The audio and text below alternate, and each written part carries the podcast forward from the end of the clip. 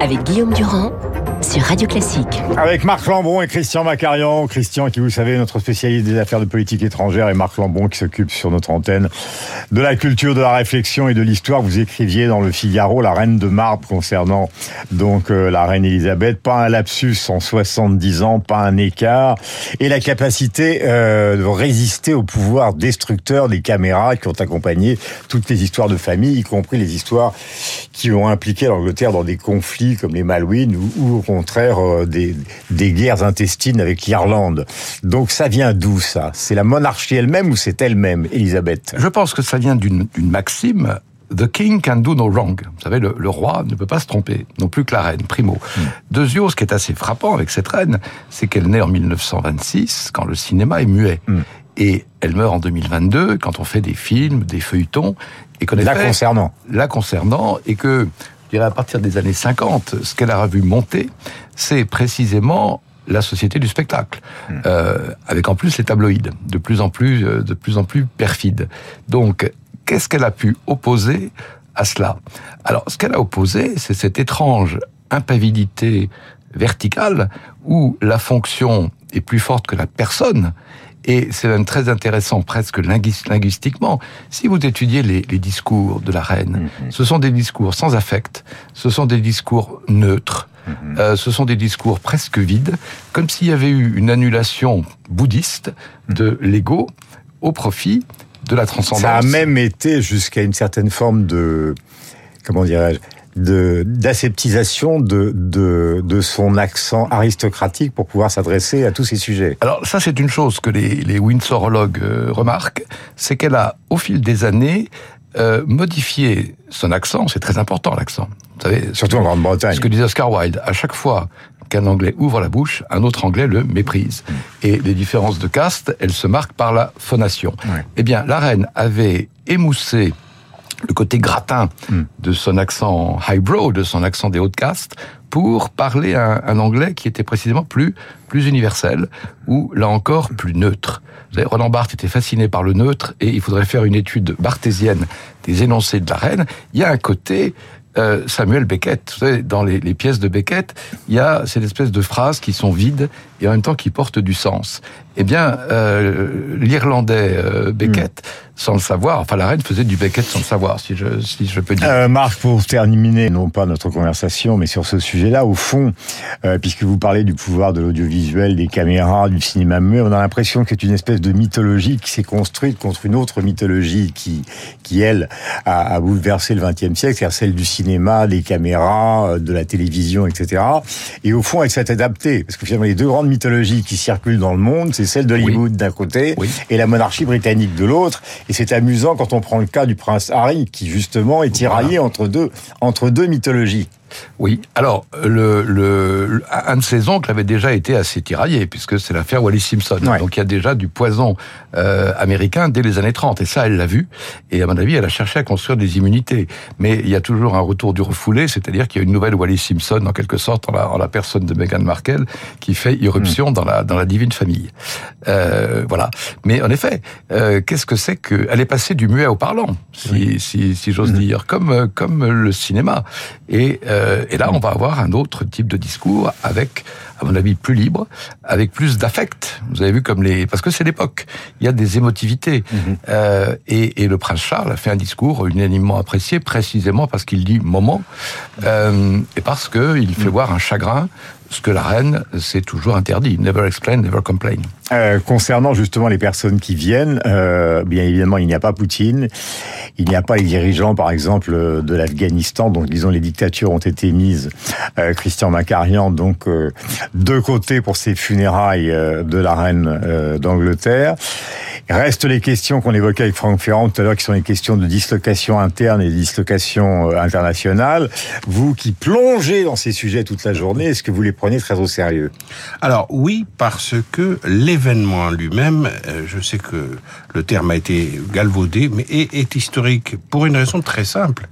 Vous ne verrez plus des funérailles de ce type-là d'une personne qui a régné 70 ans. Charles III, ce n'est pas se faire, euh, n'est-ce pas, devin que de dire qu'il ne régnera pas 70 ans. Il a Mm. déjà 73 passé, bientôt 74.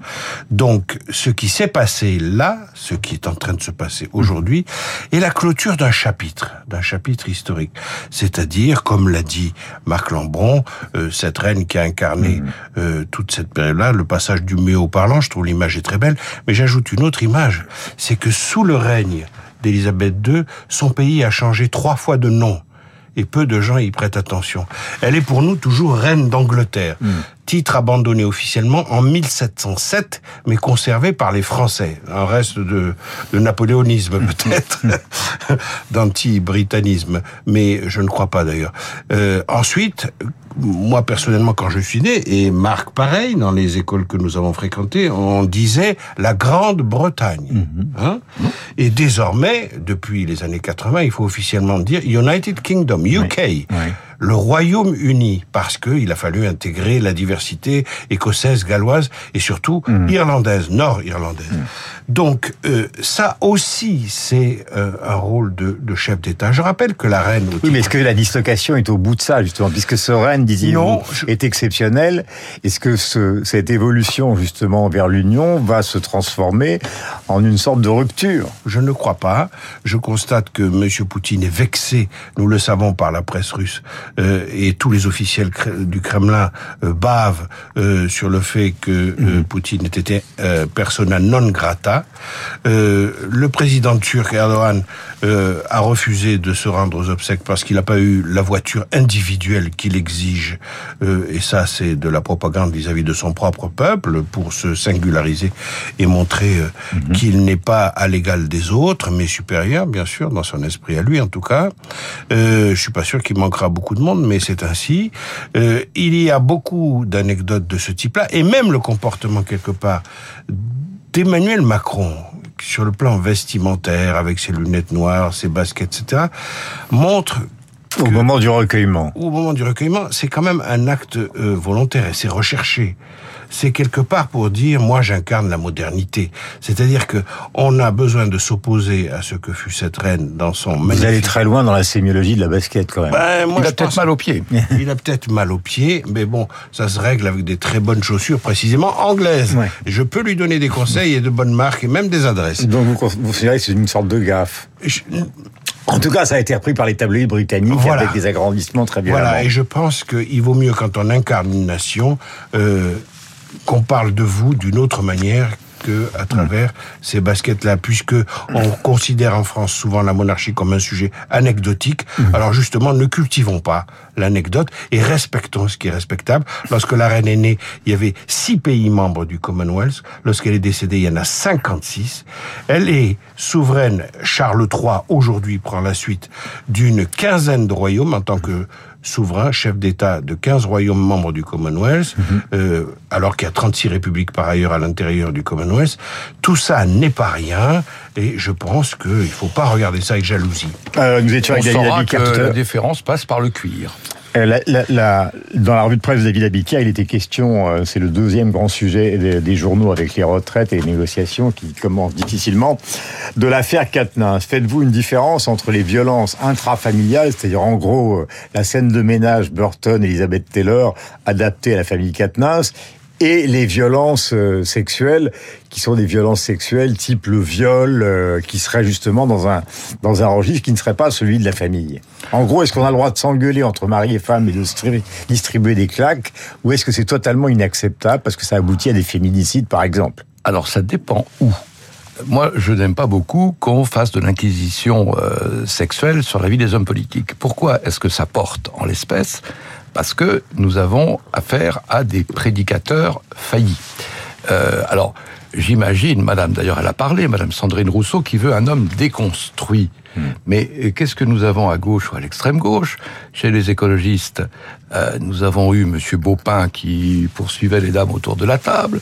Nous avons eu ce grand Français populaire Nicolas Hulot qui est devenu le comte Dracula.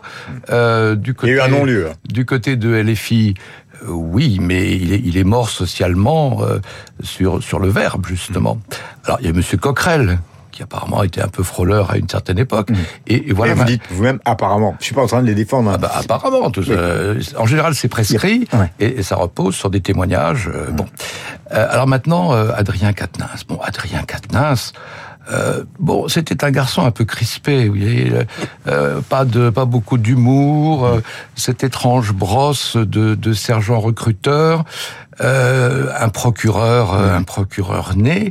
Bon, et voilà qui a quelques mandales dans un trait conjugal. Alors, je crois qu'en effet, ce qui ne va pas, c'est le côté tartuffe, c'est le côté. J'attendais le mot. Jocrisse. Bon. Et en effet, je crois que derrière ça, il y a un vrai problème. Euh, c'est les féminicides. C'est-à-dire, il y a en France, euh, chaque année, je crois que ça ne baisse pas, 120 femmes mmh. qui sont tuées par leur compagnon ou mmh. par leur époux. C'est-à-dire une tous les trois jours. Mmh. Il y a une affaire d'aval, en réalité, tous les trois jours. Et c'est ça qui est, euh, à mon avis, qui est à la clé. Euh, non pas que M. Katniss euh, en arrive à ses extrémités, mais euh, voilà. Et puis, et puis, oui, qu'est-ce que c'est qu'une qu'une gauche de prédicateurs frôleurs finalement? Euh, Donc vous compreniez qu'il qu se retire de, de ses responsabilités il se politiques. retire d'où Il se retire d'une partie oui. de ses responsabilités politiques, même s'il reste pour l'instant député. Est-ce que vous avez, Christian, dans ce registre-là, un bémol, un dièse ou une différence de partition je, avec Marc? je, pas tout à fait, mais quand même un peu. Euh, moi, Curieux, je, ça. je suis très inquiet de l'évolution extra-juridique de la société. On nous a appris qu'il y avait un ordre judiciaire, que la question était l'indépendance de cet ordre judiciaire, qui d'ailleurs est encore à conquérir. Mmh. Euh... Bah là, il y a une main courante, donc quelque chose est ouvert. Oui. Oui, mais une main courante, ce n'est pas une plainte, c'est le premier stade euh, du, du mmh. pré-pré-judiciaire. Euh, donc, on n'en est pas là, premièrement. Deuxièmement, il s'agit non pas de harcèlement sexuel ni moral, mais de, de vie conjugale. Donc, personnellement, je considère que ça ne me regarde pas. Et troisièmement, mais vraiment, ça il ne peut me avoir... regarde pas. Euh, euh, troisièmement, euh, Monsieur Katniss commet un acte évidemment éminemment politique. C'est surtout ça. Il se retire euh, de ses fonctions euh, dans son parti pour donner un caractère exemplaire à son comportement et bien indiquer que ses convictions, maintes et maintes fois affirmées, mmh. dont je ne discute absolument pas d'ailleurs, je n'ai pas le droit de mettre en cause ses, convic ses convictions. Bah, si, vous avez le droit. Le, ouais, bah, mais en l'occurrence, je me sens pas fondé à le faire parce que je crois qu'il il a dû sincèrement déraper un soir où il a mis une claque et le regretter mmh. aussitôt. C'est en tout cas ce que laisse entendre son attitude, mais euh, c'est quelque chose qui n'est pas en soi euh, un immense. Euh, vous tournez autour du sujet. Vous avez une sorte de bémol qui n'arrive pas totalement à s'exprimer. Euh... Vous voulez que je dise quoi Que je, non, que, que je trouve, cher Guillaume. Non, non, pas du tout. Je, je, je, on n'est pas dans une salle de torture. On est à radio classique. non, mais vous vous exprimez par rapport à la logique développée par Marc une sorte de bémol. Oui. Je dis que c'est l'affaire qui concerne l'épouse de M. Katniss et M. Katniss. Euh, elle a droit, Madame, euh, je ne sais pas s'ils sont mariés euh, sur le plan strictement juridique. Mais oui, c'est euh, S'il divorce, oui. S'il divorce, oui, il faut croire. Euh, mais je, elle a droit au respect et M. Katniss a droit à la présomption d'innocence. Oui. Ne perdons pas les règles de droit de vue et la justice est du côté de Madame Katniss. Elle n'est pas contre. C'est la, la, version trotskiste d'un film d'autrefois, La Gifle, mais qui était autrement Pinotto. sucré et acidulé. 8h58 sur l'antenne de Radio Classique. Nous avons rendez-vous avec le journal de 9h, évidemment avec la bourse et évidemment avec Franck Ferrand, avec qui nous allons parler, reparler de Grande-Bretagne, mais sous un angle différent. Vous allez le découvrir. Ce sera un plaisir. Merci à tous les deux ce matin. On se retrouve évidemment demain pour la matinale et toute la musique sur l'antenne de Radio Classique.